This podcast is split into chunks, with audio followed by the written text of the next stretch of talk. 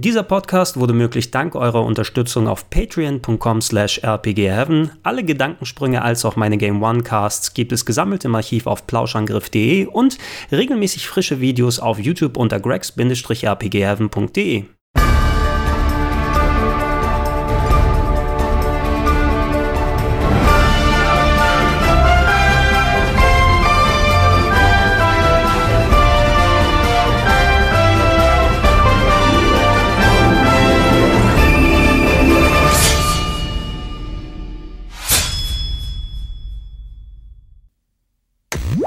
GameCube. Ich kann mich noch sehr gut erinnern, wie es das erste Mal war, dass ich folgendes Spiel zu Gesicht bekommen habe, nämlich Luigi's Mansion. Es war Anfang der 2000er und alle haben händeringend auf neue Infos für Nintendos Heimkonsole gewartet. Das N64, das konnte so langsam nicht mehr und es gab Spekulationen um eine mega gute neue Hardware, um ein brandneues Mario Jump'n'Run, was gleich zum Release mit dazukommen soll. Dementsprechend waren wir alle sehr gespannt. Ich habe mir sogar die Nacht um die Ohren geschlagen, um mir diese Konferenz anzugucken.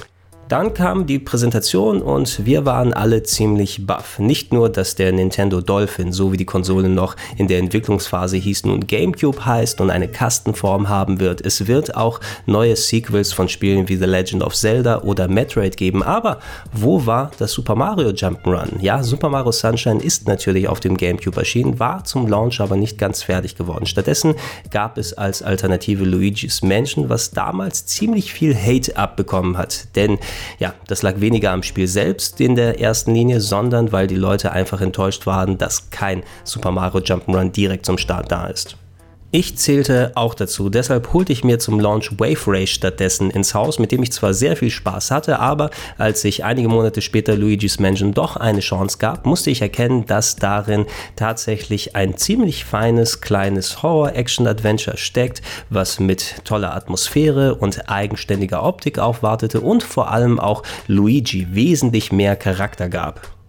Im Spiel geht es darum, dass Luigi per Brief erfährt, dass er der stolze Gewinner eines Herrenhauses einer Villa ist. Er hat zwar bei keinem Gewinnspiel mitgemacht, aber einem geschenkten Gaul schaut man nicht ins Maul. Deshalb verabredet er sich mit Mario vor der Tür, kommt leider ein klein bisschen später und muss erkennen, weder Mario sind da, noch sieht diese Villa besonders einladend aus. Deshalb begibt er sich da rein und, oh Schreck, oh Graus, es ist von Geistern befallen, das Haus.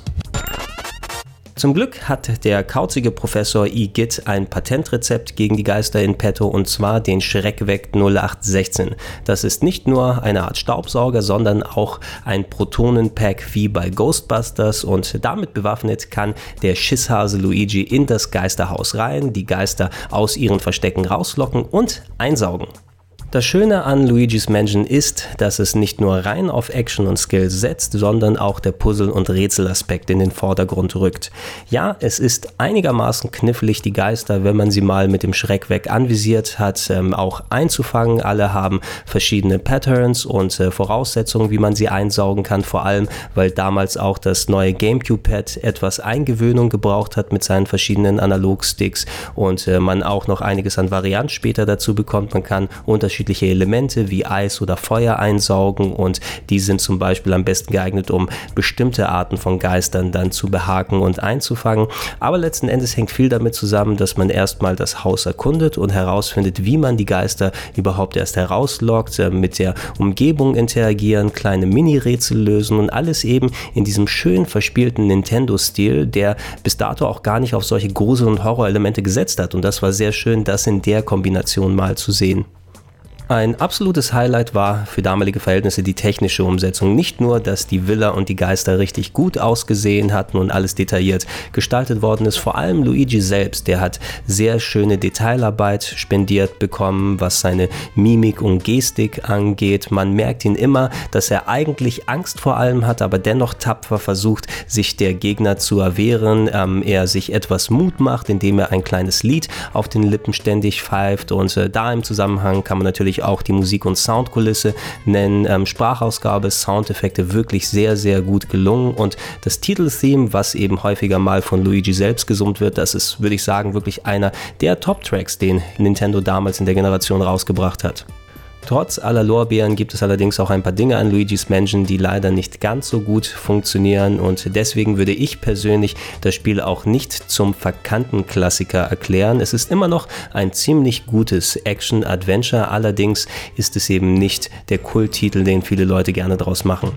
Die Steuerung ist leider nicht wirklich perfekt gelungen und ähm, sorgt häufiger mal mit der Perspektive, dass man Abstände nicht ganz einschätzen kann und dadurch der Kampf gegen die Geister unnötig schwierig und nervtötend wird. Vor allem im späteren Teil des Spieles, wo häufig viele verschiedene Gegnertypen gleichzeitig auftauchen und äh, man nicht wirklich Kontrolle darüber hat, wenn man einen gerade anvisiert hat und dann in einen anderen reingeschleudert wird, dann kann das doch für einigen Frust sorgen. Der Umfang, der tut dazu sein einiges ist, allzu groß ist das Spiel nämlich nicht. Die Handvoll Stockwerke solltet ihr in so ziemlich vier bis fünf Stunden erkundet haben und ähm, trotz einiger Spielzeitstreckung, die da gemacht wird, ich blicke vor allem auf die 50 sammelbaren Boos, die sich zusätzlich in bereits gelösten Räumen dann präsentieren und einige Backtracking-Geschichten, die nachträglich eingefügt wurden. Ähm, ja, das macht den Kohl auch nicht mehr wirklich fett. Ich hätte tatsächlich lieber nochmal zwei oder drei Stockwerke gehabt, etwas weniger von den Backtracking-Geschichten oder zumindest ein bisschen eleganter eingefügt und dann würde ich auch zustimmen, dass Luigi's Mansion es verdient hat, ein Kultklassiker genannt zu werden. So ist es aber immer noch weiterhin ein gutes Spiel, ein zwar nicht besonders umfangreiches mit ein paar Kinderkrankheiten, das es aber dennoch wert ist, dass man sich auf jeden Fall mal angucken kann.